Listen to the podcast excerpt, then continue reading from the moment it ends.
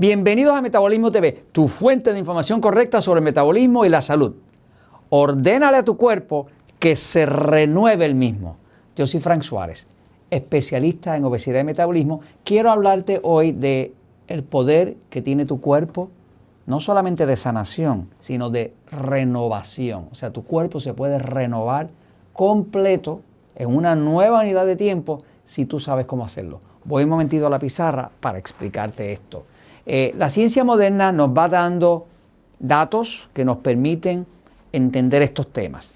Eh, el tema del metabolismo, pues es el tema de la energía del cuerpo. ¿Qué es el metabolismo? Pues el metabolismo se le llama a todo lo que tu cuerpo hace para convertir los alimentos, vitaminas, minerales, nutrientes que tú ingieres, convertir todo eso en energía para sobrevivir. ¿no? Así que lo que produce el metabolismo, metabolismo, ¿Qué produce? produce energía.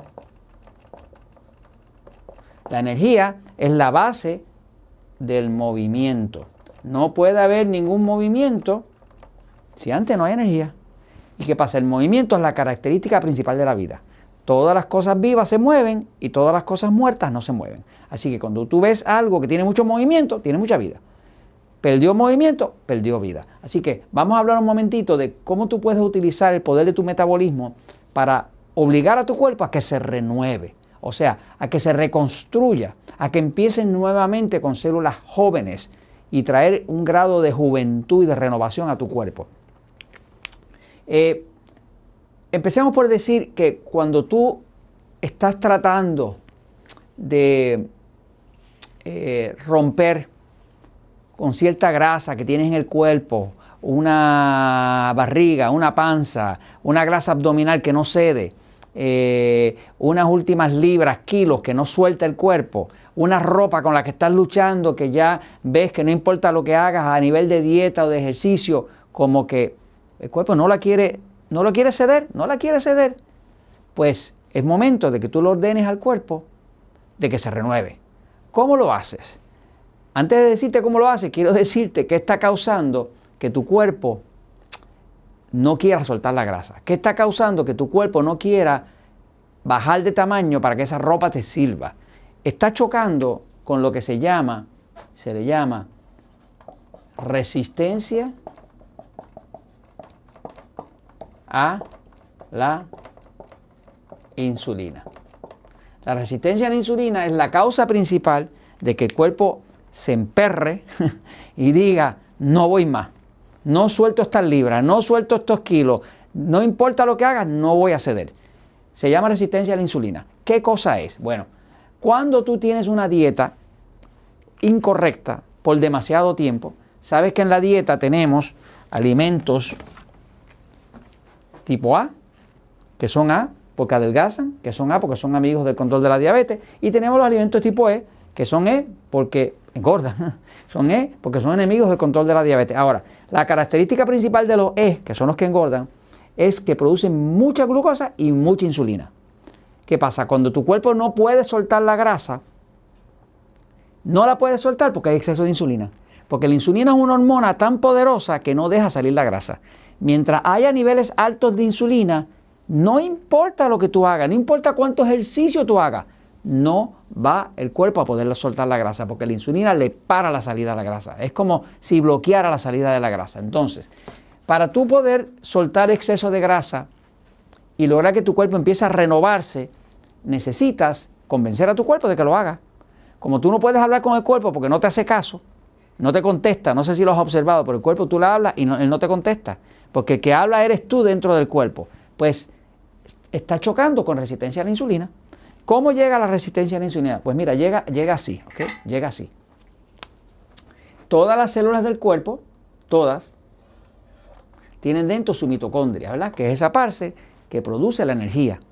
Por aquí entra la glucosa, las proteínas, eh, las grasas, y aquí con la ayuda del oxígeno se crea lo que llaman ATP, que es la energía del cuerpo. Eso es la forma en que una célula produce energía, el metabolismo dentro de la célula. Ahora, ¿Qué pasa? Esa célula además tiene por fuera muchos receptores, que son como unas antenitas, y son receptores de una hormona que se llama insulina. La insulina es la hormona que cuando tú, se encuentra, cuando tú la mezclas con glucosa, que es el azúcar de la sangre, cuando tú mezclas glucosa e insulina, obtienes una sola cosa, grasa.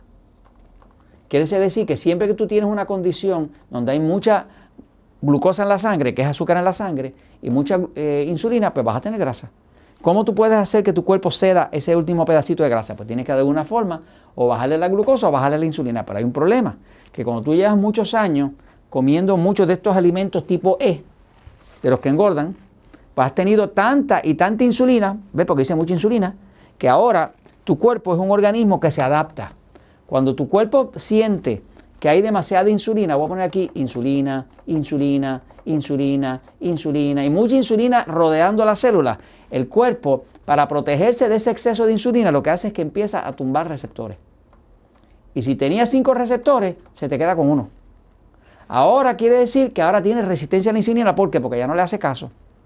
Ya la ignora. La forma que tiene tu cuerpo de defenderse de un exceso de insulina, porque tú has comido demasiados alimentos tipo E por tantos años, es que tumba los receptores, los inactiva. Ahora tienes un problema, que tienes demasiada insulina. Y si tienes demasiada insulina, no puedes sacar la grasa no puedes renovar el cuerpo. ¿Cómo lo resuelve? Lo primero es que quiero decirte que tú puedes salir de duda. Tú puedes ir a tu médico y decirle, doctor, yo quiero que usted me mande a hacer una prueba de resistencia a la insulina. ¿Cómo se hace eso? Pues nada, es una prueba baratísima.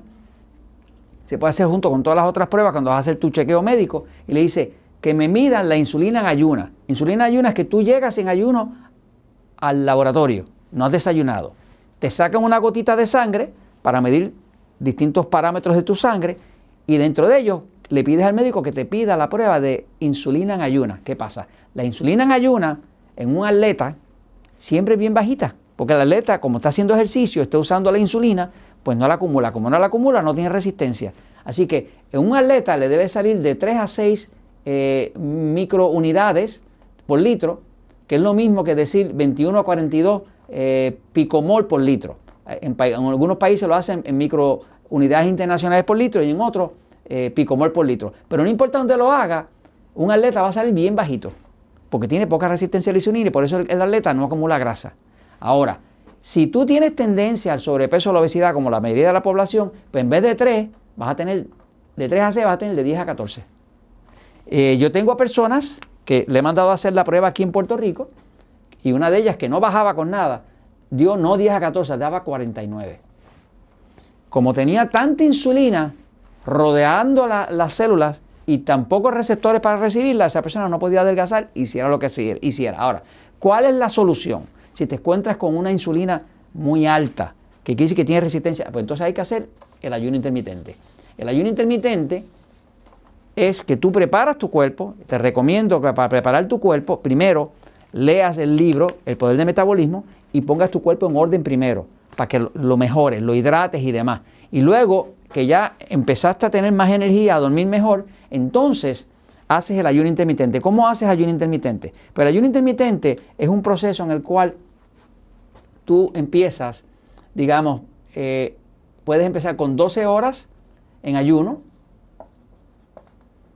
12 horas eh, en, en, entrada de comida.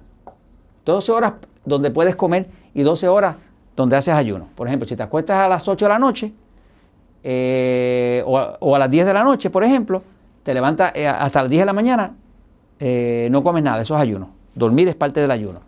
Y entonces tienes desde después de las 10 de la mañana, desde las 11 hasta, hasta las 10 de la noche para, para comer.